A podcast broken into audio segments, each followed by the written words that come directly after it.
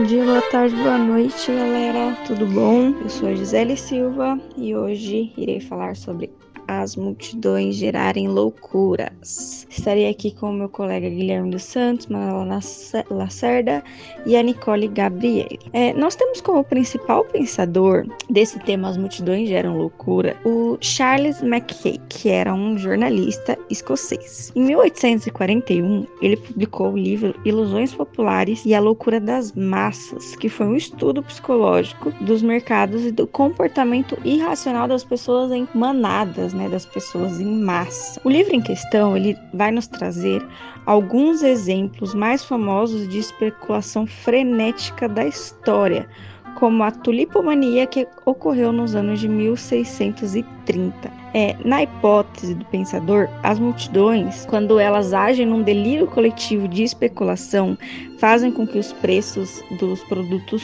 subam, além de qualquer valor intrínseco, além de qualquer valor que a gente poderia imaginar. Quando os ativos sobem sem controle, temos a formação do que chamamos de uma bolha econômica, onde os preços sobem, porém se tornam muito instáveis. Né? Os preços sobem, porém eles não têm um limite ali, eles não têm um nível, eles ficam completamente instáveis. O que pode trazer é, o estouro desta bolha, né? Como qualquer bolha, uma hora ela estoura. A tulipomania que o Charles cita no seu livro é um dos exemplos mais antigos e notório de uma bolha econômica, né? Foi o exemplo mais antigo que ele conseguiu aí achar. E essas flores, né? Se trata de uma tulipa, já que era tulipomania, eram as tulipas da época elas eram populares entre os ricos, pois achava-se que trazia riqueza e sofisticação ao ambiente, né? Deixava o ambiente mais bonito e tudo mais. A classe média, vendo tudo isso, vendo os ricos decorarem as casas, os jardins e tudo mais, ficaram obcecadas pelas variedades raras que essa flor tinha lá na Holanda, né? Eram flores holandesas. Em 1636, a procura das espécies raras das tulipas cresceu tanto que elas eram negociadas na Folha de Amsterdã, ou seja, foi uma bolha gigantesca. Muitas pessoas ficaram ricas de repente com a venda disso. Muitas pessoas gastaram muito dinheiro atrás das tulipas. Foi literalmente uma tulipomania. Era mania ter tulipa. É, até hoje, se a gente parar para observar a nossa volta, podemos ver que as bolhas elas ainda se formam. Talvez hoje a gente não perceba tanto, mas daqui a uns anos com certeza perceberemos, né? Assim como hoje olhamos para a tulipomania e vemos que foi uma grande bolha mesmo mesmo. Depois de termos essa bela introdução do que são as bolhas econômicas, né, sobre esse nosso assunto, eu vou passar a fala para nossa amiga Nicole, que vai dar continuidade aí e aprofundar vocês um pouco mais. Muito obrigada.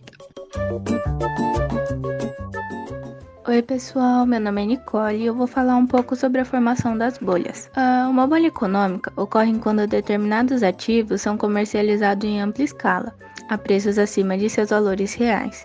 E posteriormente acontece o estouro. Preços caem drasticamente, os investidores têm prejuízo. E eu vou citar uma frase de Peter Garber.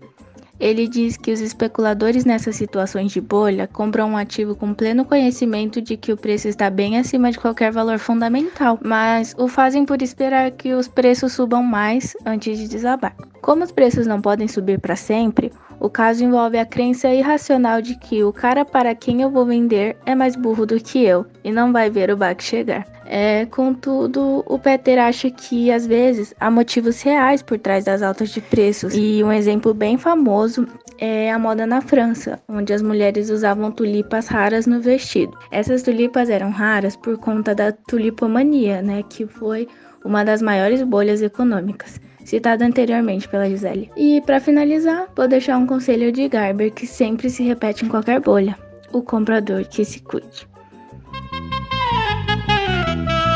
É, depois dessa introdução que a Gisele e a Nicole acabaram de mandar, respectivamente, né? Eu vim aqui só para fixar essa base toda e mostrar de uma forma mais linear como esse processo todo acontece e tudo mais. E para isso é interessante ressaltar que para tudo isso acontecer, vendo numa visão de mercado e bolsa, é, é por um simples evento aleatório que torna propício a um produto subir de preço estratosfericamente. E com isso, as ações em relação às empresas que giram em torno desse produto e tudo mais acabam subindo também, vendo por uma visão estratégica de mercado, né? Só que o problema tá aí.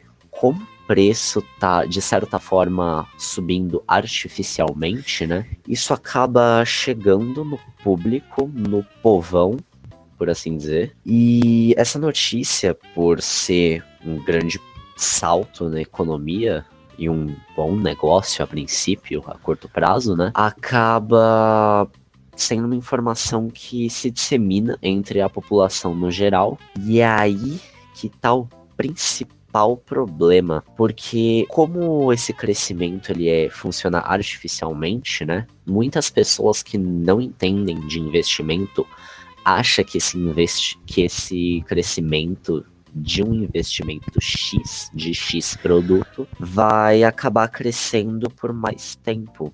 E isso causa um problema de que forma? As pessoas continuam comprando ações sobre esse produto, ou comprando esse produto, ou qualquer outra coisa que gira em torno de um certo produto que está subindo no mercado. Só que, como esse produto está subindo artificialmente, tudo isso pela loucura coletiva da multidão, mostrando mais uma vez o poder da grande escala de pessoas. Isso acaba acarretando numa quebra desse trecho da bolsa, porque eventualmente o valor sobe tanto que ele se torna insustentável e muitas pessoas estão pagando muito caro por uma ação que está em alta e de repente essa ação cai.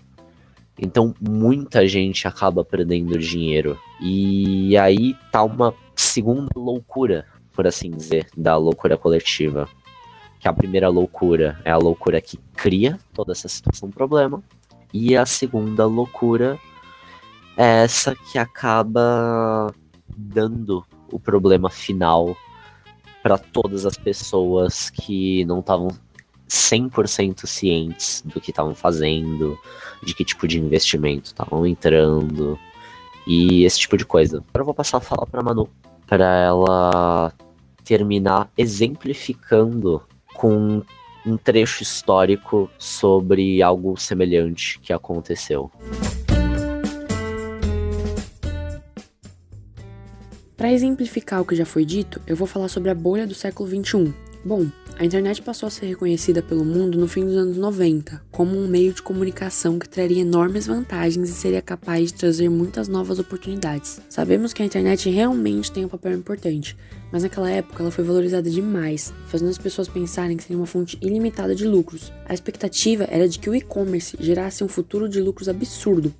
Assim, recursos que eram destinados originalmente a outros setores foram para o desenvolvimento de softwares e ferramentas de internet. A febre foi tão grande que até mesmo criaram uma bolsa de valores voltada só para a área da tecnologia. Como já foi falado, sabemos como funciona o ciclo da loucura coletiva, então essa bolha vai ter que estourar. Quando perceberam que a internet não seria tudo aquilo que era esperado e que as projeções não estavam corretas, o preço das ações das empresas de internet, que na época só subiam, começaram a despencar, trazendo a falência de inúmeras corporações. O estouro da bolha afetou todo o mercado, mas as empresas maiores conseguiram se manter, e dessa vez, de uma forma mais sólida e com proporções maiores. Com isso, podemos notar a importância dessa bolha.